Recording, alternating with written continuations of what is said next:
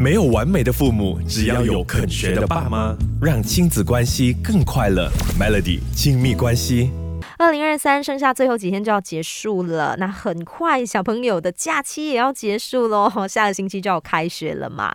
那我经常会觉得开学的第一个星期哈，不管是父母啦还是小孩啦，其实都在适应期，都会特别的忙碌的哈。那今天我们就来说一说，孩子在开学之前呢，我们可以呃多做一些准备，呃避免他们开学不适应啦。首先，我觉得最担心的一个问题就是孩子的这个生理时钟调不回来。因为在假期期间呢，孩子都是睡到自然醒的嘛。像是我的孩子啊，我都不知道他现在在家已经 睡醒了没有。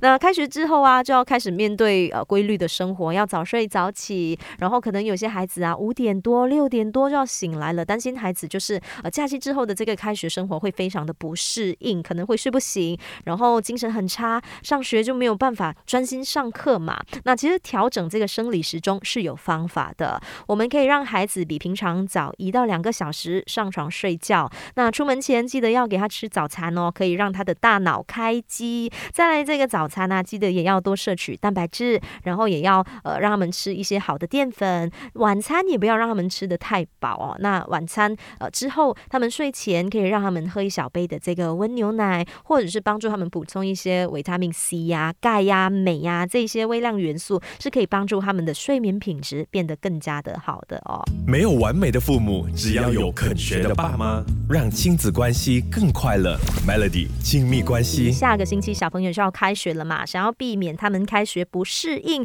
可以做哪一些准备哦？其实你会发现有一些孩子啦，只要是新的学期，又或者是新的学年，他们都会喊着哦不想去上学的，然后可能是因为课业上的一些压力，又或者是学习上有挫败感哦，这些都有可能的。那如果遇到这样的情况啊，爸爸妈妈，我们可可以先跟他们沟通，先了解一下他。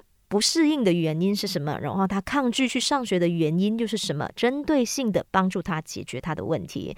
再来一些比较小的孩童，可能新的学年就要去上幼儿园了嘛？呃，可能就会跟家人有这个分离焦虑。那分离焦虑的部分啊，爸爸妈妈我们可以这样子做啦，在门开学之前，你可以在家里让孩子体验一下，诶，在家呃，可能就是呃，大人扮老师，小孩扮学生，让他们体验一下在学校的这些感觉哦。然后让他熟悉一下上课啊、下课的一些情境哦，从中也可以引导孩子他学习在学校中的一些规矩还有礼仪。那孩子他慢慢习惯之后啊，他的焦虑感也会自然的下降的。另外，也可以带孩子去学校看一看学校新鲜好玩的一面，增加他们上学的动机的哦。没有完美的父母，只要有肯学的爸妈，让亲子关系更快乐。Melody 亲密关系。下个星期小朋友就要开学了嘛，我相信。很多的爸妈都跟我一样有这一方面的担忧，也就是新冠疫情最近又有回升的迹象嘛。